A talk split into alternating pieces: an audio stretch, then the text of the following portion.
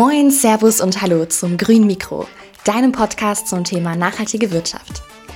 Unser Host Markus Noack interviewt für euch die CEOs und GründerInnen nachhaltiger Unternehmen sowie Prominente und WissenschaftlerInnen. Wir stellen euch die Gründungsgeschichten erfolgreicher, nachhaltiger Unternehmen vor und begleiten deren Weg von der Gegenwart in die Zukunft. Ganz besonders interessieren uns natürlich die Menschen hinter den bekannten Marken. Prominente Persönlichkeiten und WissenschaftlerInnen ergänzen den Teil, den die Wirtschaft nicht darstellen kann.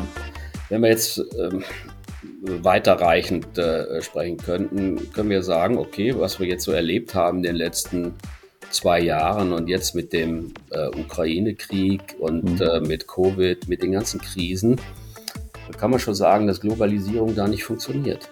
Die mhm. Abhängigkeiten, die Abhängigkeiten sind immens. Mhm.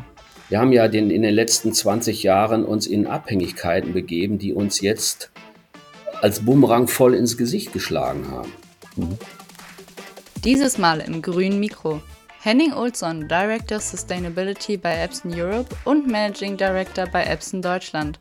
Was die amerikanische von der japanischen und deutschen Unternehmenskultur unterscheidet und wie ein Milliardenkonzern wie Epson heute mit dem Thema Nachhaltigkeit umgeht und seine Produkte immer umweltfreundlicher werden lässt.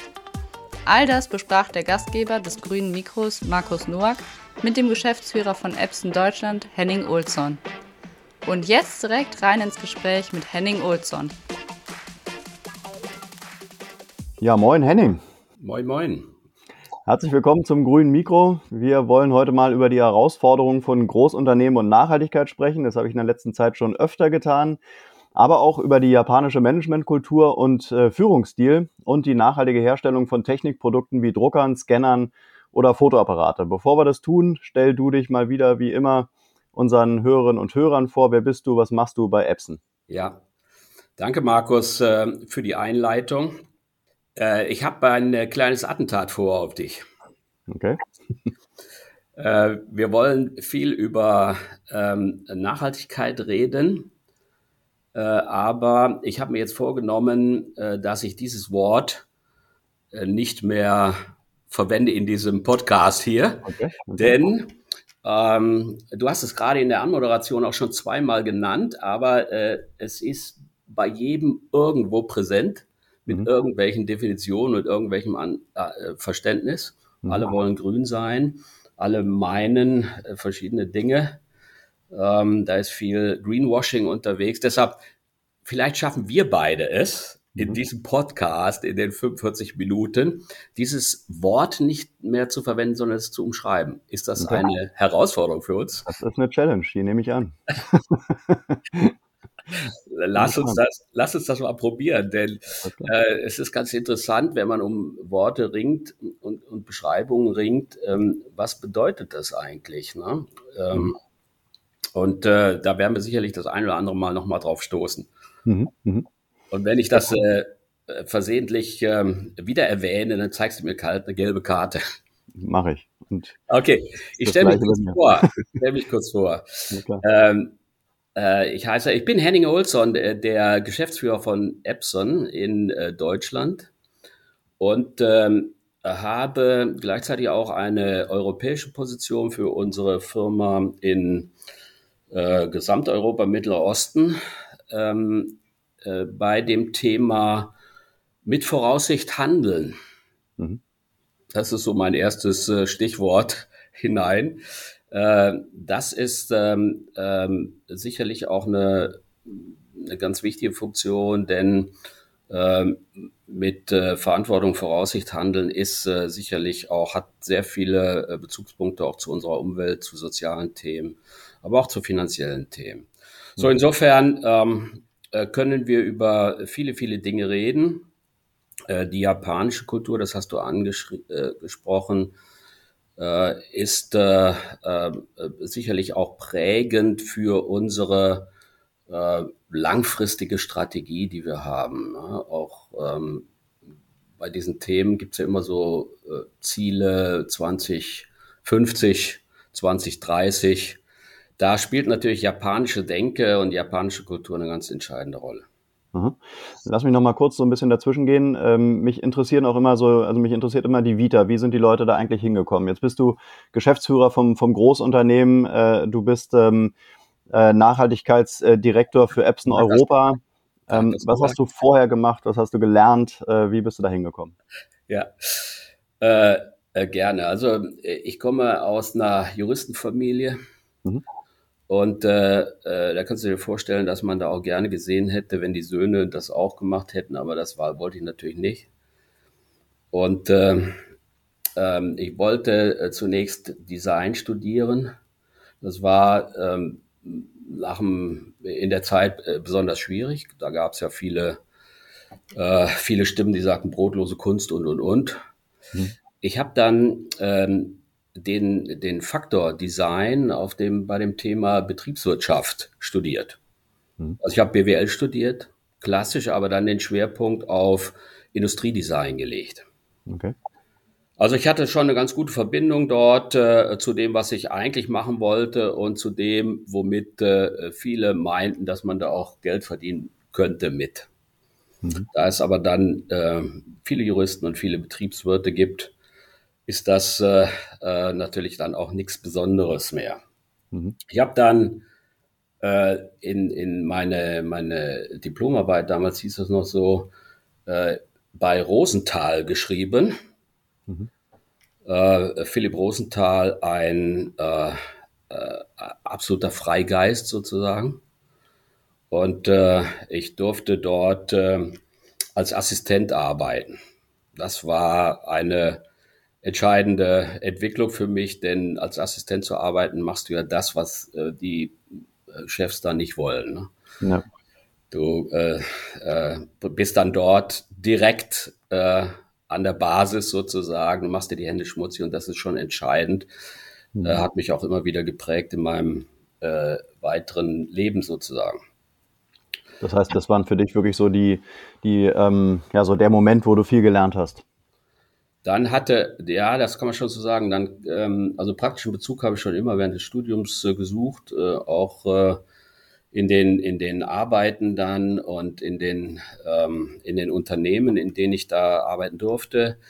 Und äh, äh, letztendlich dachte IBM dann, sie müssten sich designmäßig äh, entwickeln und haben dann diese Computer Aided Design.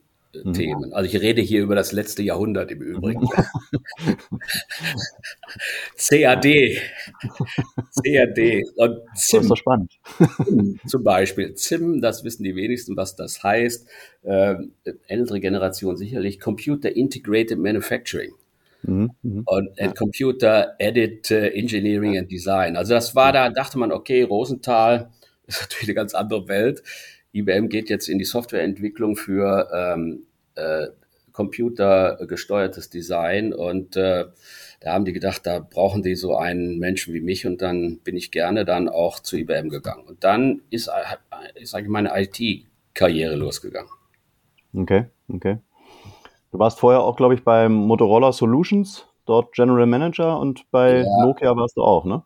Ja, ja, ja, ja. Ähm, äh, nach IBM äh, bin ich zu Motorola gegangen und zwar ähm, nicht zu Motorola Solutions, die gab es damals noch nicht, sondern klassischer Handyverkauf.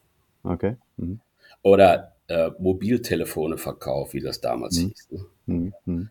Und ähm, äh, dort äh, konnte ich dann äh, auch äh, ähm, General Management im, im Südeuropa, Mittelosten, Afrika, äh, Russland steuern. Ja, das war auch eine ganz äh, bewegende Zeit sozusagen, weil äh, gerade in Afrika hat man jetzt nicht in Festnetz investiert, sondern gleich in Mobiltelefone. Ja, die Kommunikation dort in den Gebieten, das ging gleich in Mobiltelefonie hinein. Ne?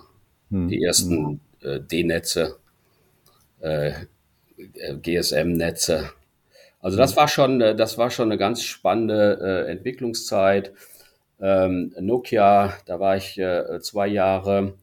Äh, letztendlich ähm, äh, dann zu einem japanischen Unternehmen zu kommen, war natürlich auch so, ein, so eine gewisse, äh, so, so ein gewisser kulturelle, kulturelle Veränderung.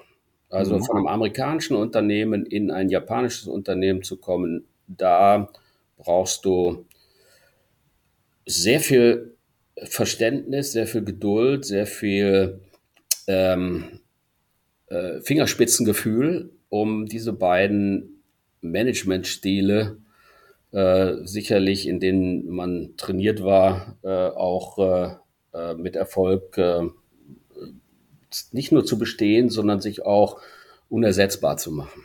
Und das mhm. ist in einem japanischen Unternehmen besonders schwierig. In einem amerikanischen Unternehmen musst du Business Performance zeigen. Im japanischen Unternehmen musst du auch mehr in die, in die ähm, Strategie und Zukunft denken. Mhm. Was würdest du denn sagen? Wo sind die größten Unterschiede zu sehen zwischen deutscher Managementkultur, vielleicht auch amerikanischer Managementkultur, die ist ja so das genaue Gegenteil zu der japanischen und letztendlich zu der japanischen Managementkultur? Also die deutsche ähm, äh, Kultur, was Qualität angeht und Präzision, ist ja der japanischen sehr, sehr ähnlich. Mhm. Also da gibt es äh, gleiches Denken, äh, da gibt es ähm, sehr viel Detaildenken. Mhm. Und dadurch entsteht natürlich eine gewisse Qualität auch, die die Amerikaner ähm, ähm, natürlich nicht so sehr in den Vordergrund stellen, sondern das Business-Denken äh, steht dort, ja, und Wachstum steht dort. Ähm, Qualitätsdenken mit äh, äh, Wertevorstellungen und Visionen, das ist eigentlich der größte Unterschied äh, zur, zur westlichen ähm, äh, Managementkultur. Und äh, natürlich gibt es auch traditionelle gesellschaftliche ähm, ähm, und große Unterschiede.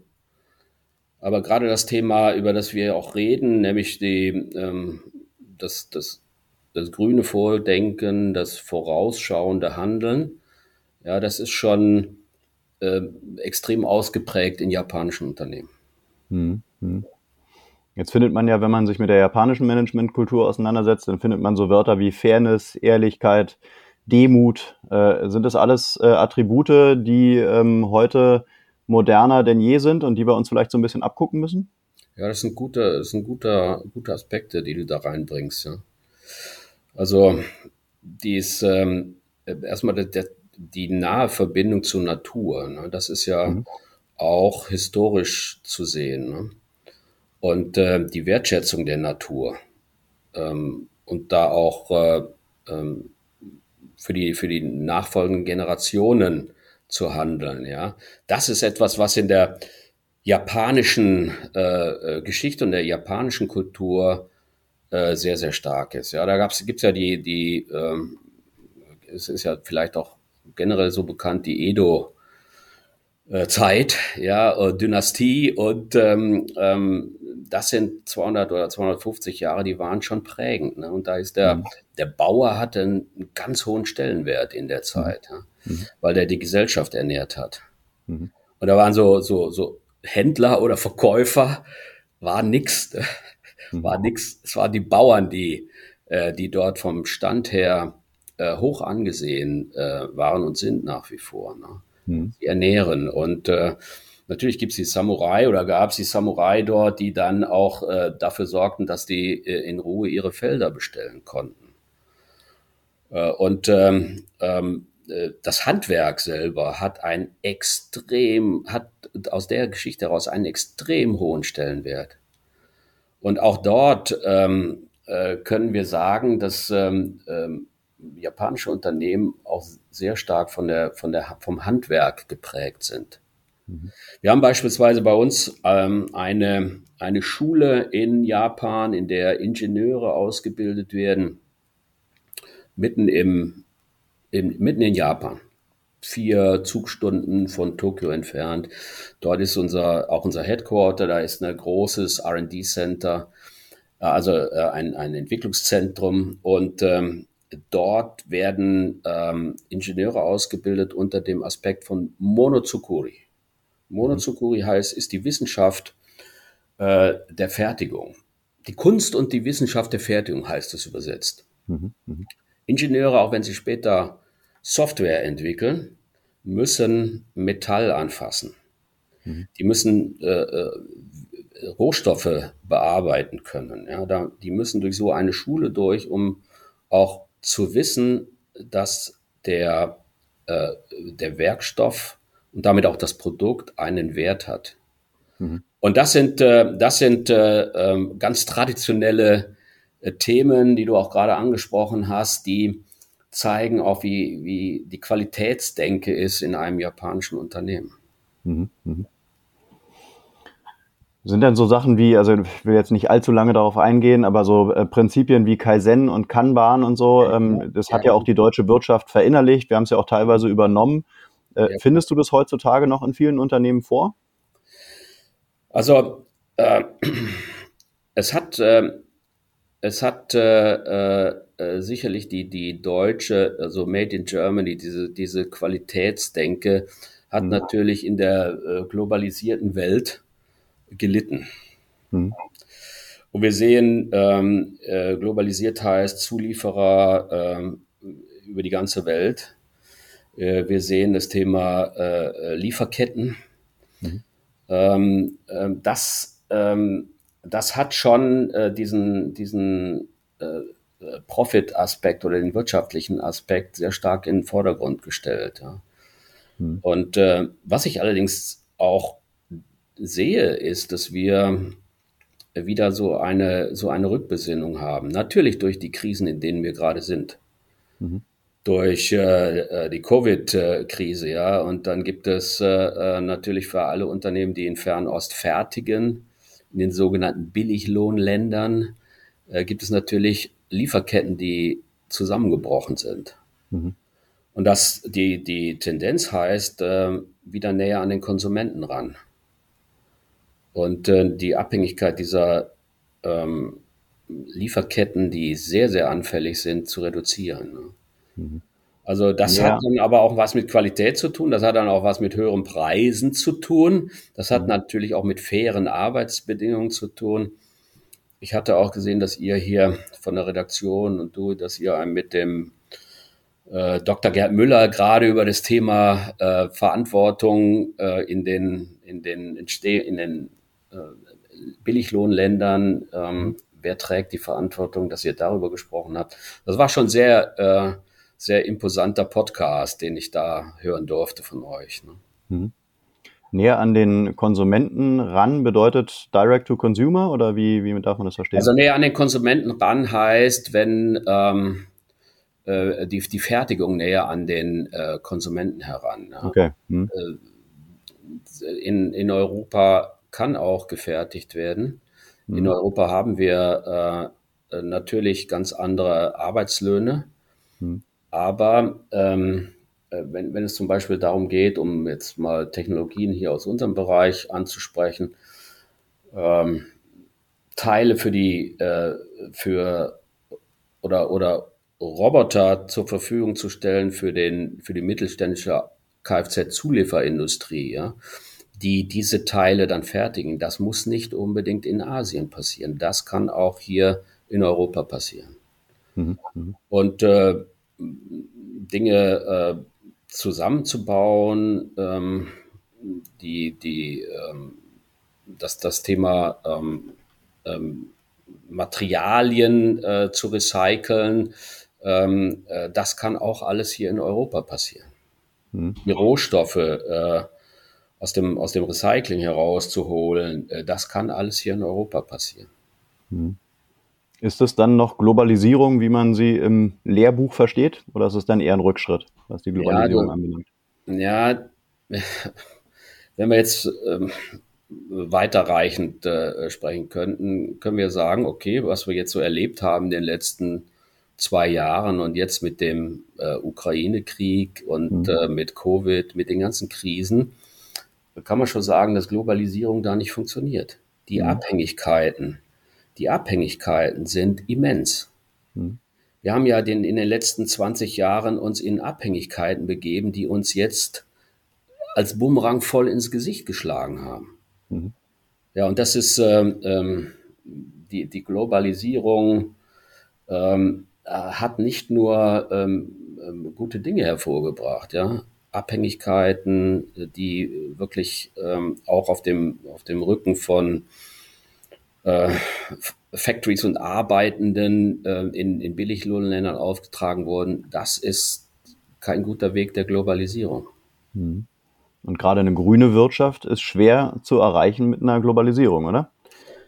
Nicht in Gänze, aber schon ja, ich, muss, ich muss näher, ich muss näher ran. Ich muss mhm. näher ran. Ich mhm. muss äh, ähm, die äh, Rohstoffe, den Einsatz der Ressourcen, ja, das muss ich natürlich ähm, so gestalten, dass ich es nicht ausbeute. Ja.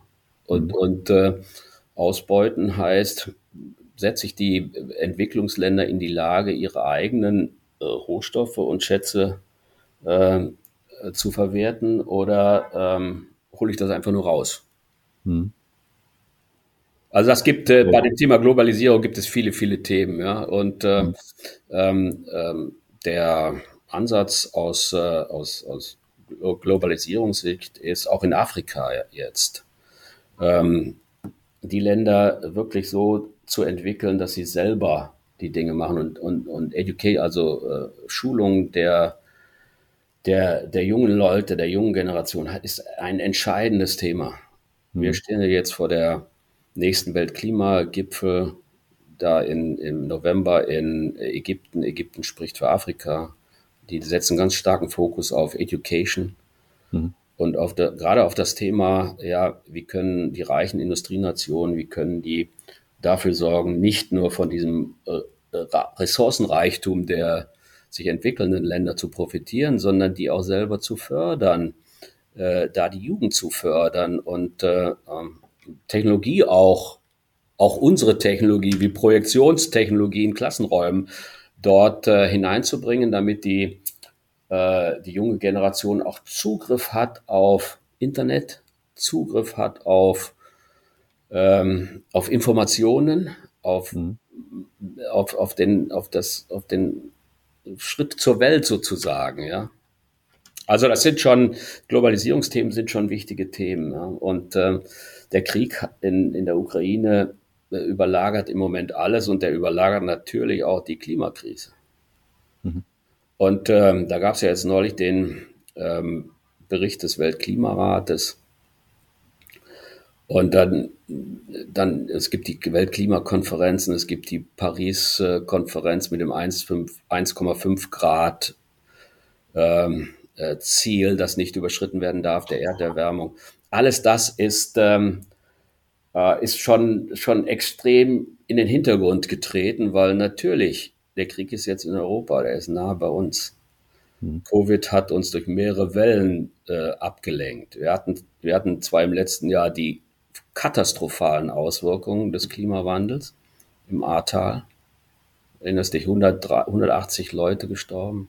Ja. ja, das war schon verheerend. Ja, mhm. und heute, ja, sprechen wir lieber darüber, wer in Mallorca war, äh, anstatt dass wir sagen, okay, wie begrenzen wir, wie begrenzen wir, was können wir aktiv leisten, um diesen Klimawandel zu stoppen?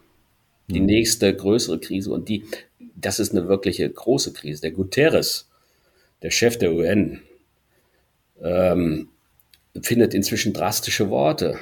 Mhm. Ja, wir sollen die Welt nicht als Toilette benutzen. Mhm.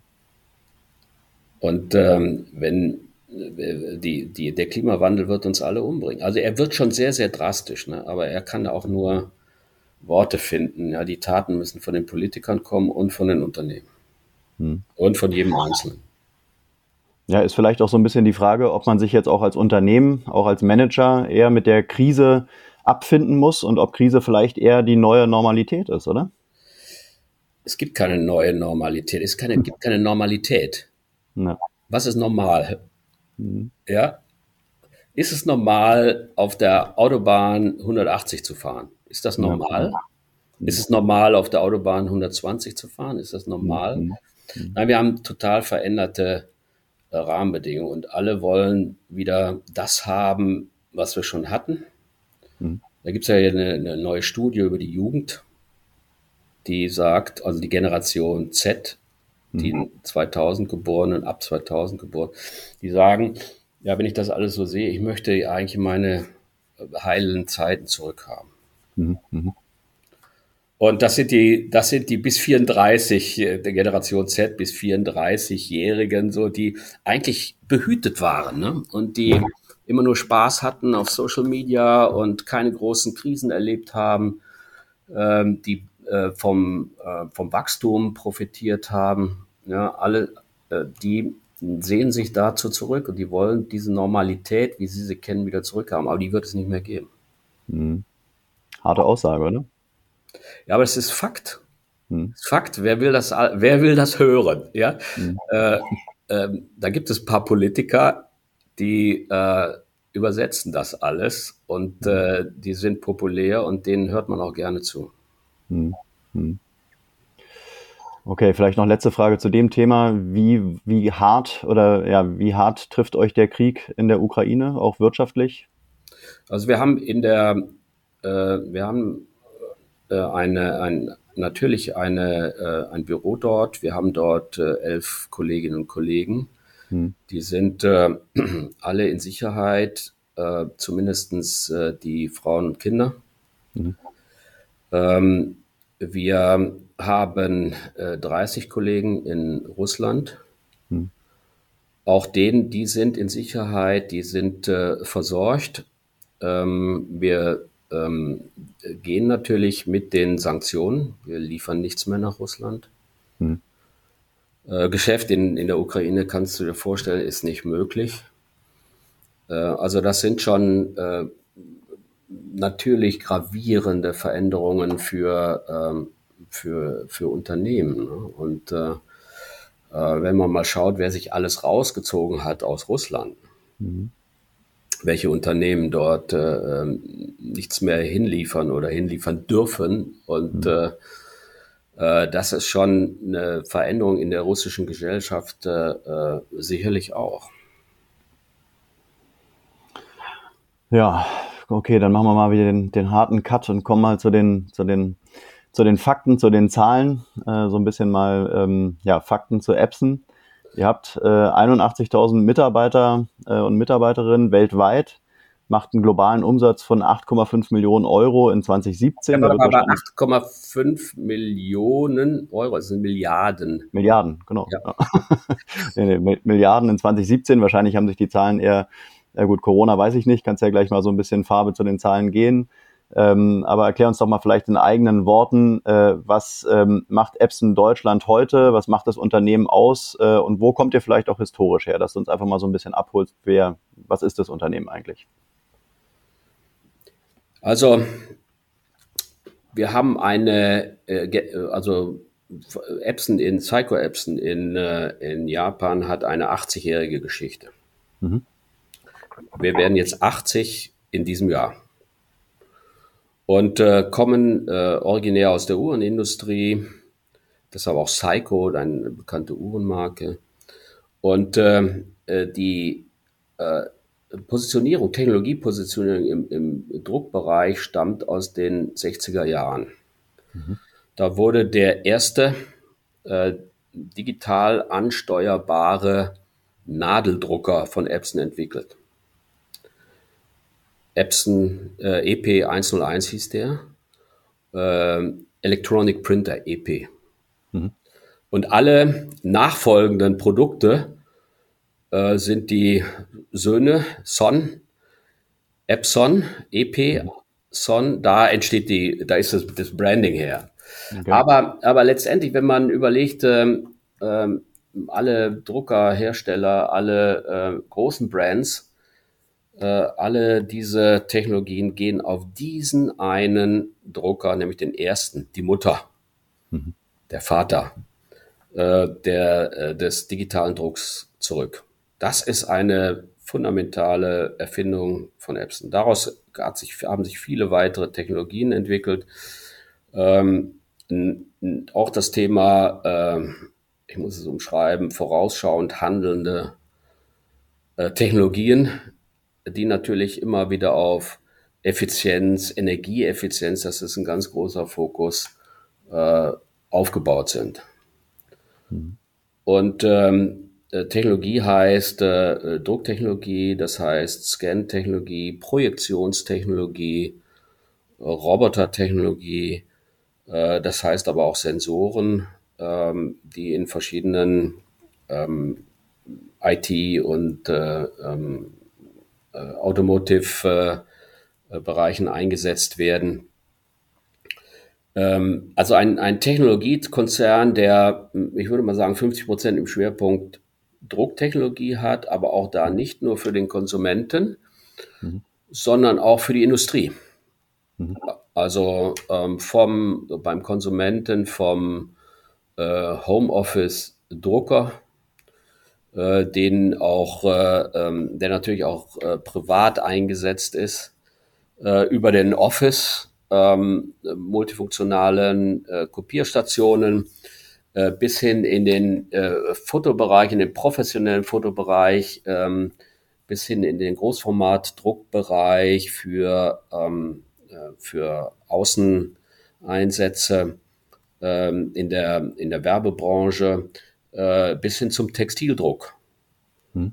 Äh, was eine ziemliche Revolution ist, Textilien digital zu ähm, bedrucken denn ähm, gerade der analoge Textildruck ist äh, aus Umweltaspekten äh, gesehen eine, ich würde mal sagen, eine ähm, Dinosauriergröße sozusagen, die ähm, sicherlich über die nächsten Monate, Jahre sich ersetzen wird durch digitalen Druck. Mhm. Ich muss ja beim analogen Druck, muss ich ja Platten, ähm, Siebdruckplatten fixieren, waschen. Äh, das ist ein ziemlich langer Prozess. Der braucht viel Wasser im Vorfeld, viel Wasser hinterher. Der braucht ähm, natürlich auch ähm, sehr viele Chemikalien. Also diesen Prozess abzulösen im industriellen Bereich ist ja schon mal eine, ein ganz guter Ansatz für unsere Technologien, die natürlich auch ähm, grün sind im, im Vorausschauenden. Hm. Das heißt, wie groß ist jetzt da der Share zwischen äh, Business und Endverbraucher umsatztechnisch? Ja, das ist immer ein bisschen schwierig äh, zu beziffern, aber äh, wenn, das, wenn der äh, Druckbereich etwa 50 Prozent äh, weltweit ausmacht, so ist der Konsumerbereich ähm, etwa 30 bis 35 Prozent. Aber der okay. wachsende Anteil kommt natürlich aus dem industriellen Bereich hm. und der zukünftig hm. wachsende. Hm. Fokussieren wir es mal auf den Druckbereich. Äh, welche Rolle spielen da ähm, umwelttechnische Dinge, also ökologische Dinge? Jetzt mal einmal vielleicht auf den Endverbraucher bezogen und dann auf das Business bezogen. Gibt es da unterschiedliche Herausforderungen oder ja. können und müssen die ja. Drucker das Gleiche können? Ja, ich, ich höre dich lächeln. Ja, du hast um den, diesen Begriff gerade herumgeeiert sozusagen. Ja, schwierig. Ja, ja, es ist schwierig, denn äh, er ist ja in aller Munde, ja. Und jeder möchte ja grün sein, sozusagen. Ja, absolut. Wenn ich, wenn ich sehe, was da so, was da so an PR rausgehauen wird, ne, von Unternehmen. Ja. Und äh, wie, wie die Werbung äh, abgeht bei dem Thema. Ja, das ist ein Megatrend. Ne? absolut. Aber ähm, jeder ist natürlich auch äh, irgendwo, äh, jedem ist geraten, da nochmal ein bisschen zu hinterfragen. Ne? Mhm, mh. Dass alles auch wirklich so ist, was da drauf steht. Mhm, mh.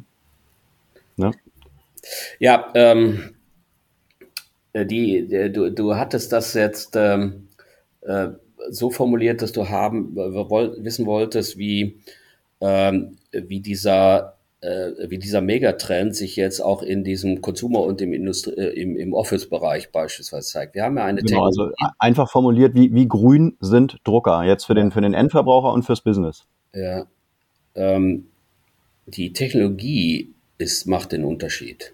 Mhm. Die Technologie im Energieeinsatz. Mhm. Also wenn ich mal jetzt mal ganz banal nehmen kann, Lasertechnologie, das ist ja ähm, so die, die äh, gängige Technologie im Büroeinsatz. Mhm. Und wenn ich dazu gehe, nehme Tintentechnologie. So brauche ich bei der Lasertechnologie, um die Seite zu drucken, etwa 800 Watt mhm. Energie.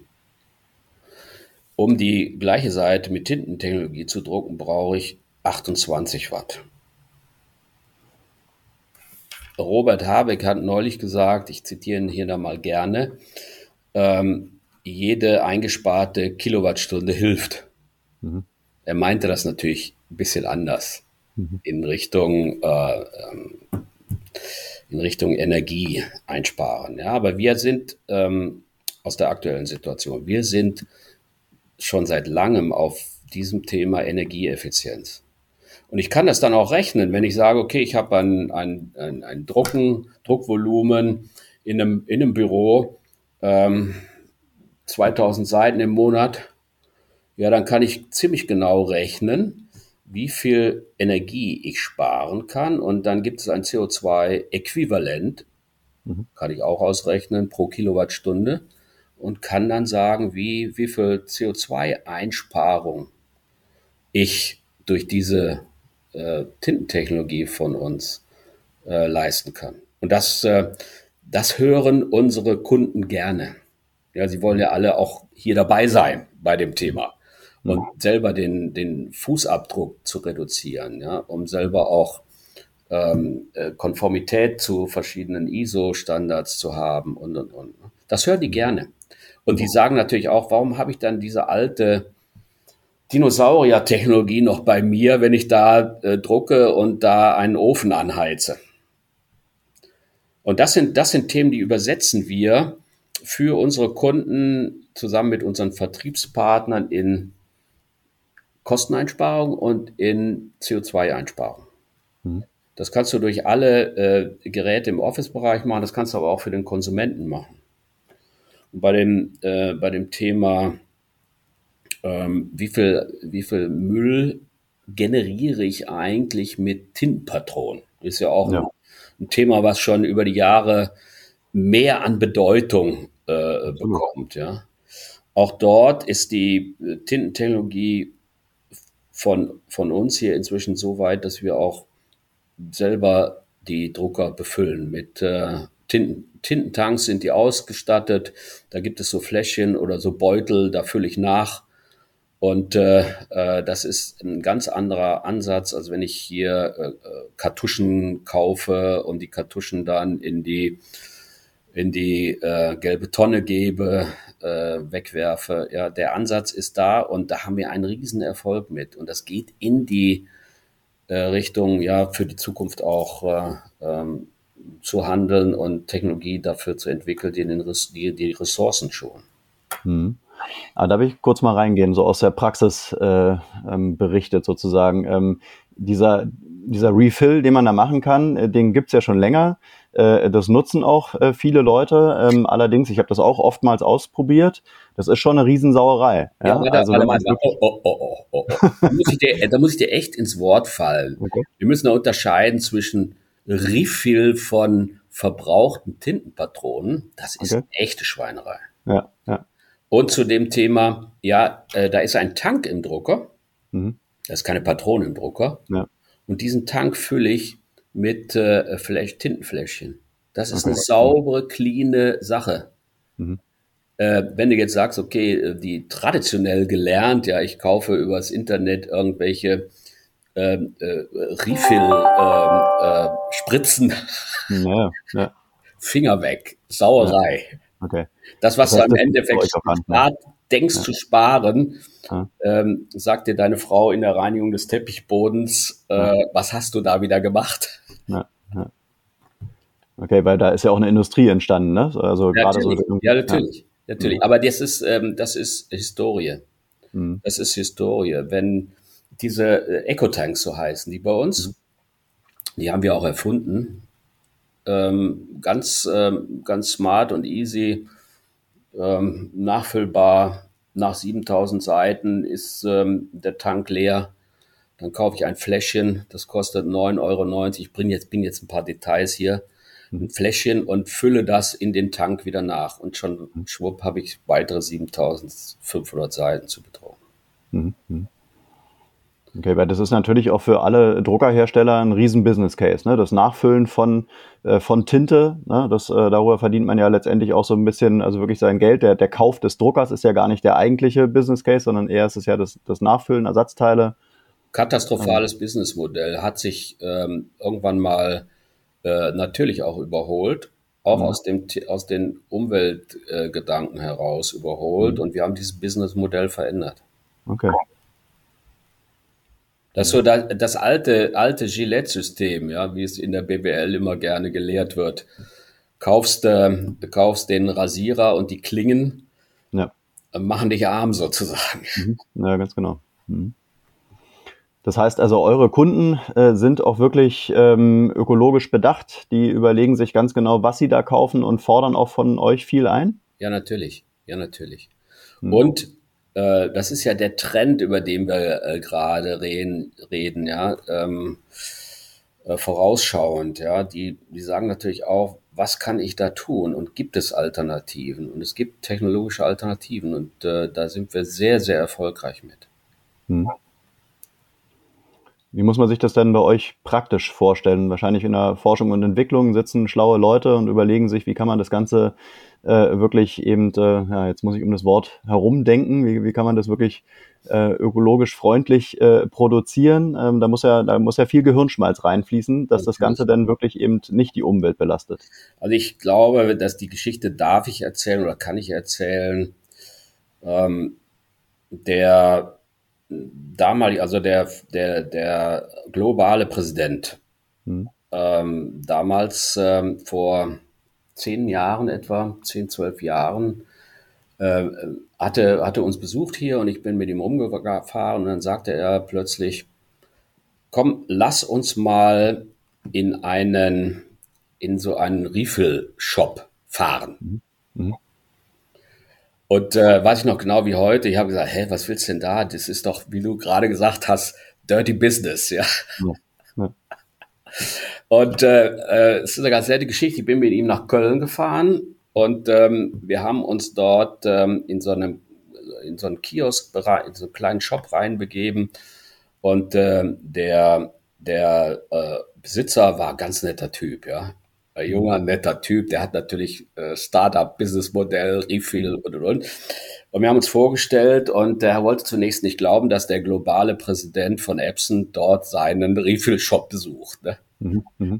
Und äh, der hat uns dann, äh, wir haben wir offen und ehrlich gesprochen und äh, großes Interesse äh, von, von dem globalen Präsidenten, der auch Ingenieur ist, ähm, äh, an der Thematik Refill und wie er das macht. Und er hat uns mit in seine Werkstatt genommen, äh, der Kollege, und hat dann äh, gezeigt, wie er Refill macht und wie er Toner Refill macht. Und es war schon äh, äh hochinteressant.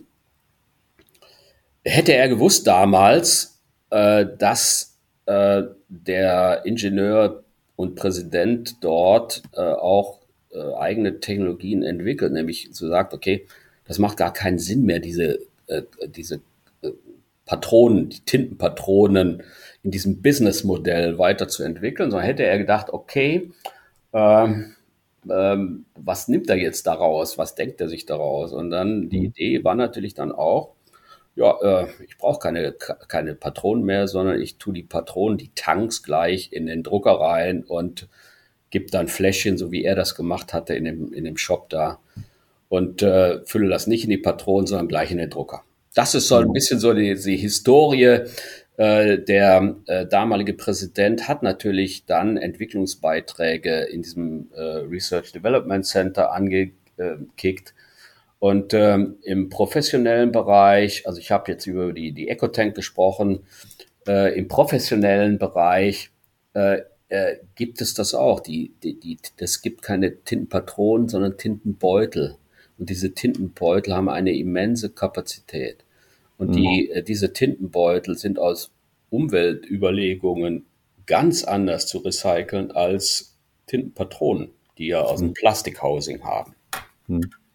Also das sind schon, das sind schon tolle Entwicklungen und damit haben wir natürlich das Businessmodell verändert. Damit sind wir äh, auch äh, äh, umweltfreundlicher äh, äh, geworden in dieser gesamten digitalen Drucktechnologie. Hm. Und ich muss sagen, Mitbewerber äh, sehen das, ähm, die sehen unsere Marktführerschaft dort und die kommen mit äh, ähnlichen, gleichen Technologien, ähm, was wir natürlich sehr, sehr begrüßen. Hm. Denn nur so können auch Beiträge äh, für, unseren, für unseren Planeten geleistet werden. Hm.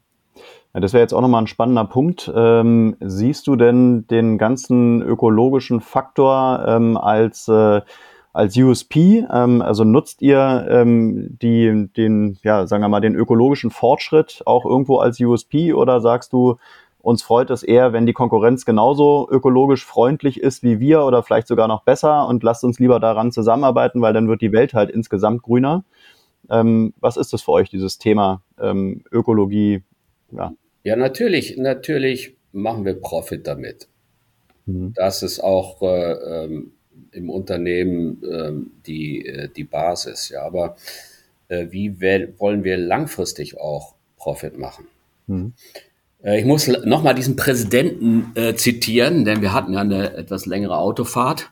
Mhm. Und äh, ich hatte auch mit ihm eine Diskussion über Profit. Und er sagte dann, es ist so ein bisschen auch Leading für, für, für das Denken in die, in die Zukunft und in die nachfolgenden Generationen hinein. Wenn du ein vertrauenswürdiges Unternehmen bist,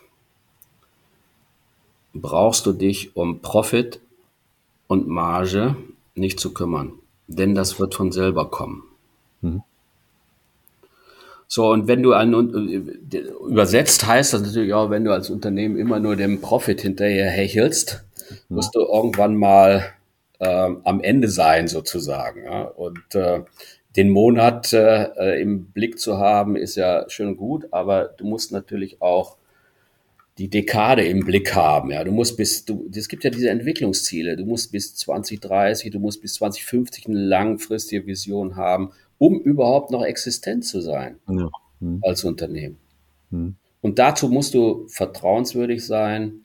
Dazu hm. musst du natürlich auch ähm, so, so, so Faktoren wie Umwelt, Soziales, Governance, die müssen alle verankert sein im Unternehmen Dazu musst du offen und ehrlich berichten, damit du auch Vertrauen schaffst. Und nur dann hast du ein Brand, eine Marke, ein Unternehmen, das, wo, wo, die, wo der Konsument sagt, okay, da bin ich auf der, auf der guten Seite. Mhm. Da schade ich nicht. Mhm. Und ich bin äh, smart bedient sozusagen. Mhm. Heißt aber in der Konsequenz auch so ein bisschen, wenn man da irgendwie nicht so auf diesen äh, ökologischen USP setzen kann, was ja trotzdem momentan viele machen, wie äh, differenziert man sich in Zukunft als Unternehmen? Also wie gelingt euch das zum Beispiel? Also ich habe bei euch gelesen, äh, ihr legt äh, großen Wert auf ähm, ja, Offenheit, äh, Kundenzufriedenheit, Nachhaltigkeit, ja, äh, das sind natürlich alles Attribute, ähm, die findet man bei vielen Unternehmen, aber wie werden die bei euch gelebt? Wie erlebt die auch der Kunde? Ja, jetzt hast du es zum dritten Mal schon gesagt. Na, zum ersten Mal. Man kommt nicht drum rum. Challenge verloren. Musst jetzt anschließend drei Bäume pflanzen. Mache ich. äh, ja, das, ähm, ähm, die, die, die Differenzierung, es ist ja ein, ein Megatrend, ja, und Megatrend, der ist überlagert, da haben wir ja gerade drüber gesprochen, aber ein Megatrend mhm. heißt, ähm, gehe ich da mit und ähm, äh, da gibt es natürlich auch Vorreiter. Das Investment Capital wird ja immer wieder beschrieben. Ja, ich brauche, ich investiere jetzt nicht in, ähm, in Kohle, ich in, äh, investiere nicht in äh, Rohstoffe, die nur äh, aus der Erde herauskommen. Ja, da gibt es ja diese ganzen Trends, ja, um zu sagen, okay, ähm, wo geht das rein? Die äh, Analysten schauen sehr stark auf dieses Non-Financial Reporting. Das mhm. sind die äh, Berichte über äh, vorausschauendes Denken. Ähm, die ähm, Pflicht dazu ähm, wird inzwischen von der EU auch vorgegeben. Da kann man schon ein wenig, wenn man da reinguckt, die Spreu vom Weizen trennen. Mhm. Ja, und ähm, ähm, der, der, der Zwang dazu, diese Themen auch zu reporten, führt dazu, dass die in den Unternehmen auch sukzessive weiter umgesetzt werden. Mhm. Äh, bei uns ist das, äh, ist das so, wir haben eine Umweltvision für 2050, wo wir sagen, okay, jeder spricht von Net Zero oder, oder CO2-neutral mhm. oder CO2-Neutralität. Wir sagen, wir wollen sogar CO2-negativ werden in 2050. Mhm. Also mhm. mehr herausholen, als wir mit unserem äh, Handeln und Tun ähm, äh, äh, belasten, ja, was, was mhm. CO2 angeht. Äh, die die 2030 ist ja immer so das klare Ziel für, ähm, äh, für die nachhaltigen Entwicklungsziele der UN, aber auch äh, ein Zwischenziel für den CO2-Ausstoß. Und ähm, da sind wir auf einem sehr, sehr guten Weg, denn wir haben entschieden global, dass wir bis zum nächsten Jahr, und nächstes Jahr beginnt dann im März bei uns, im, im April japanisches Geschäftsjahr, alle ähm, Aktivitäten sozusagen, die wir haben in den Factories, in den Offices und, und, und auf erneuerbare Energien umstellen. Mhm. Das ist ein massiver Schritt. Ein ganz massiver Schritt. Wir sprachen ja über die politische Situation zurzeit. Ähm, äh, die, die, äh, Deutschland hat das bis dato sehr vernachlässigt. Wir sind sukzessive dort äh, äh sehr viel weiter. Und ab äh, 2023, egal ob in ähm, USA oder in Indonesien oder auf den Philippinen produziert wird oder in, in Japan, mitten in Japan im Entwicklungszentrum gearbeitet wird, alles läuft mit erneuerbaren Energien. Mhm. Wasser, Wind, Sonne. Mhm. Das, sind, das ist, also das ist ein entscheidender Schritt und äh, äh, da müssen wir hin. Die politische Situation äh, forciert das jetzt. Äh, Industrieunternehmen sind ganz stark bemüht, äh, dort mitzuhalten und äh, sich weiterzuentwickeln, äh, diese Ressourcen äh, umzuschiften.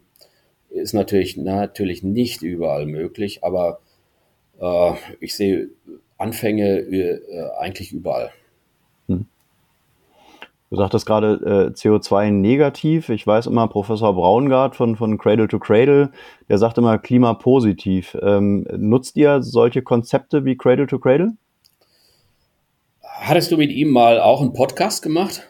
Ja, schon lange her, aber oh. schon oft mit ihm gesprochen und äh, ich ja. weiß, er beharrt, beharrt immer auf diesem Klimapositiven. Letztendlich hat er ja recht. Äh, ja. Ähm, und sein Konzept ist ja total interessant. Also, ja, das äh, ist ungefähr das. Also ich kenne ihn auch und äh, wir haben mit ihm auch ähm, ähm hier äh, zu tun. Er ist ja auch in einer äh, ganz interessanten Initiative mhm. ähm, und ist ja auch der Experte und ist eigentlich auch der, der Erfinder dieses Begriffes äh, von der Geburt zur Geburt sozusagen. Ja, ja. Mhm. mhm. ja und äh, äh, meint im Prinzip das Gleiche. Mhm. Wir haben, wir haben außer dieser CO2-Negativ-Entwicklung auch oder dieses, dieser, dies, diesen Begriff, den wir dort äh, haben für 2050, auch einen weiteren Begriff, äh, dass wir äh, im Englischen Underground Resource Free arbeiten. Also alle äh, Grundstoffe, die unter der Erde liegen, lassen wir unter die Erde, weil sie nicht nachwachsen. Mhm.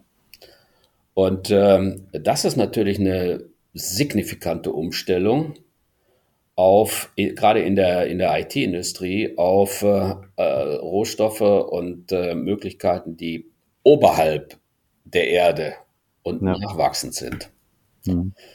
Bioplastik ist ein Stichwort, ähm, Metallrecycling, ähm, 3D-Druck mit recycelten Metallpulver, das sind so Stichworte, an denen äh, die Ingenieure in Japan arbeiten.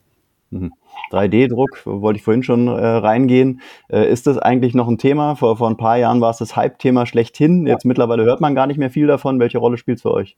Du konntest beim Discounter neben dem Kaffee auch einen 3D-Drucker kaufen. Mhm. Für 300 Euro oder 400 ja. Euro oder so. Ne? Konntest also Plastikstränge äh, reintun und konntest irgendwelche Star Wars-Figuren drucken. Ja, das war so irgendwo der Hype, alles 3D und Industrie geht 3D sowieso, weil äh, das ähm, ähm, äh, ist, ist die Zukunft. Mhm. Ähm, äh, die Zukunft selber hier bei Epson heißt natürlich 3D im, im industriellen Bereich. Das sind die Teile, die dringend benötigt werden, wenn etwas kaputt geht. Also hm. Automotive hatte ich ja gerade mal angesprochen, ne? Ersatzteile. Ja. Und ähm, ähm, da ist die große Schwierigkeit der Haltbarkeit. Also 3D-Druck mhm. bei Epson heißt, ich brauche, äh, ich muss auch Metallpulver schmel schmelzen und drucken können. Das ist unsere Entwicklung. Mhm. Wird aber, aber wahrscheinlich jetzt gerade beim Hype, ich mache jetzt meine Tasse hier in 3D und so und bin dann happy, hat mit dem äh, nichts zu tun. Ja. Aber wird wahrscheinlich jetzt beim, beim E-Auto eine viel größere Rolle spielen als jetzt noch beim, beim Automotor sozusagen, oder? Äh, von den Verschleißteilen? Oder ja, ja ich denke mal, äh, die, die Elektromobilität wurde natürlich auch lange Zeit ähm, ähm, nicht gefördert. Ähm, das sind äh, ähm, Riesenwachstumsmärkte, auch jetzt für uns im Robotics-Bereich. Und mhm. da brauche ich natürlich auch diese Parts. Äh, ich brauche natürlich ein Zehntel der Parts im Vergleich zum Ottomotor, ne? zum mhm. Verbrenner. Deswegen. Mhm. Ja. Aber alles, was, Sachen, was, so, was Interior Design und solche Dinge angeht, alles das ist, ist wird zukünftig auch. Und da bin ich wieder näher am Konsumenten oder am Produzenten. Äh, mhm. Da bin ich auch beim Thema 3D Druck und, und das sind die Möglichkeiten. Mhm. Okay, jetzt sind wir schon über der Zeit, deshalb äh, noch eine letzte Frage. Äh, wie willst du denn eigentlich dein, dein Management-Team ähm, auf die Zukunft vorbereiten? Also welche Rolle spielen da eben grüne Themen? Wie schaffst du es, das Mindset nochmal auf die nächste Stufe zu bringen? Ähm, was ist da so geplant von dir? Also die ähm, ich, ich, spreche jetzt nicht vom Management-Team, ich spreche von der ganzen Organisation. Die ganze okay. Organisation ist dort grün. Mhm. Wir haben hier bei uns äh, Vorreiterrolle. Wir sind äh, schon vor 15 Jahren auf äh, Wasserkraft umgestiegen, während noch ähm, RWE sagte, okay, seid ihr verrückt, ihr zahlt mhm. 10 Prozent mehr. Mhm. Wir, wir, wir, wollen euch natürlich die äh, die Braunkohle verkaufen. Aber wir haben gesagt, nee, wir gehen jetzt auf äh, Wasserkraft. Was dazu führte, dass ähm, hier Kolleginnen und Kollegen alle sensibel wurden. Also Vorreiter heißt, äh, da kann ich gut drüber erzählen und schau mal, was wir hier machen mit dem Unternehmen. Ne? Hm. Dann haben wir zwei Jahre später eine große Photovoltaikanlage aufs Dach gesetzt. Kolleginnen und Kollegen waren extrem happy. Wir kommen ja hier aus Meerbusch oder haben den Standort hier in Meerbusch. Meerbusch, die Stadt, hat dann äh, uns als Vorzeigeunternehmen gesehen und hat gesagt, okay, wir machen das jetzt auch so. Und schwupp waren äh, Kindergarten, mhm. Kinder, äh, Meerbuscher Kindergärten ausgerüstet mit äh, Photovoltaikanlage und, und, und. Mhm. Wir haben, waren die ersten, die eine Elektrotankstelle hier hatten, die ersten Elektroautos. Ähm, das zog sich dann durch die Stadt durch. Mhm. Ja, und ähm, ähm, da waren wir schon immer äh, Vorreiter, aber natürlich getragen von allen Kolleginnen und Kollegen. Mhm. Die Sensibilität auf zum Energiesparen, äh, die ist schon, die ist schon sehr stark verankert und wir gehen auch viele Schritte weiter. Auch die Sensibilität für die Klimaziele und die generellen nachher Sustainability, ich sag's mal Englisch. Ich habe nur halb gesagt. Ich hab's leider. Sustainability Goals, also ja. die ähm, vorausschauenden Ziele der Vereinten Nationen, die ja ähm, ähm, sicherlich so ein Regelwerk äh, sein können oder so eine Orientierung, die sind von allen hier im Unternehmen äh, verstanden. Und mhm. äh, wir arbeiten auch mit sogenannten Scorecards in den einzelnen Abteilungen mit äh, äh diesen Zielen. Ja, und das sind auch Umweltziele, das sind aber auch soziale Ziele in den Abteilungen. Und äh, ich glaube, das ist schon ganz gut durch. Wenn du es nur top-down machst, äh, bringt es nichts. Ja. Das muss bottom-up kommen. Ja, die, mhm. äh, die Kolleginnen und Kollegen müssen das im Management und in der Geschäftsleitung nachfragen. Mhm. Mhm. Dann funktioniert das. Und wenn sich das beide wunderbar trifft, so wie bei uns, ist das klasse. Mhm. Okay, aber ihr baut letztendlich ein, ein, grünes Mindset auf durch ökologische Erlebbarkeit. Ja? So, ein, so ein Windrad ist ja im Prinzip, äh, das sieht man, das, das erlebt man, das macht Geräusche, man sieht, dass sich was verändert.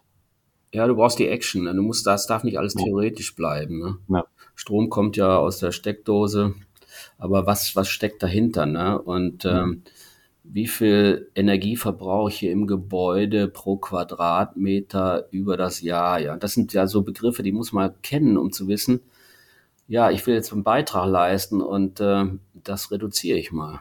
Mhm. Mhm. Okay, und dann zu guter Letzt, was sind so eure Ziele für die, für die nächsten Monate und Jahre? Was habt ihr euch so noch äh, vorgenommen? Vielleicht auch wirtschaftlich? Also ich habe ja gerade erzählt, wie das Wachstum bei uns, äh, äh auf, auf was das basiert. Ne? Und ähm, äh, wir wollen natürlich, äh, ist, ist so, so das Thema Hardware verkaufen äh, endlich. Mhm. Du kannst ja, und, und wenn, du, wenn du das Thema äh, verantwortungsvoll andenkst, du kannst ja nicht sagen, okay, ich kaufe das jetzt, ich benutze das und schmeiße das weg. Mhm. Also das ist ein äh, großes Ziel, dass wir äh, dort herum auch ein längeres Leben für unsere Produkte entwickeln. Mhm. Und dadurch auch mehr Services anbieten für dieses längere Leben. Und wir auch äh, weggehen von der Denke, ja, ich mache mein Profit jetzt aus dem Verkauf der Hardware. Mhm. Äh, sondern ich brauche auch Services dahinter und ich habe auch ein, ein, ein, ein Modell, wo ich sage, okay, es gibt vielleicht Kunden, die wollen Drucke kaufen oder Druck kaufen. Mhm. Die kriegen einen Drucker und äh, kriegen die entsprechenden Tinten zum Nachfüllen und äh, werden über, äh, über ihr Druckvolumen abgerechnet im, mhm im Office-Bereich beispielsweise.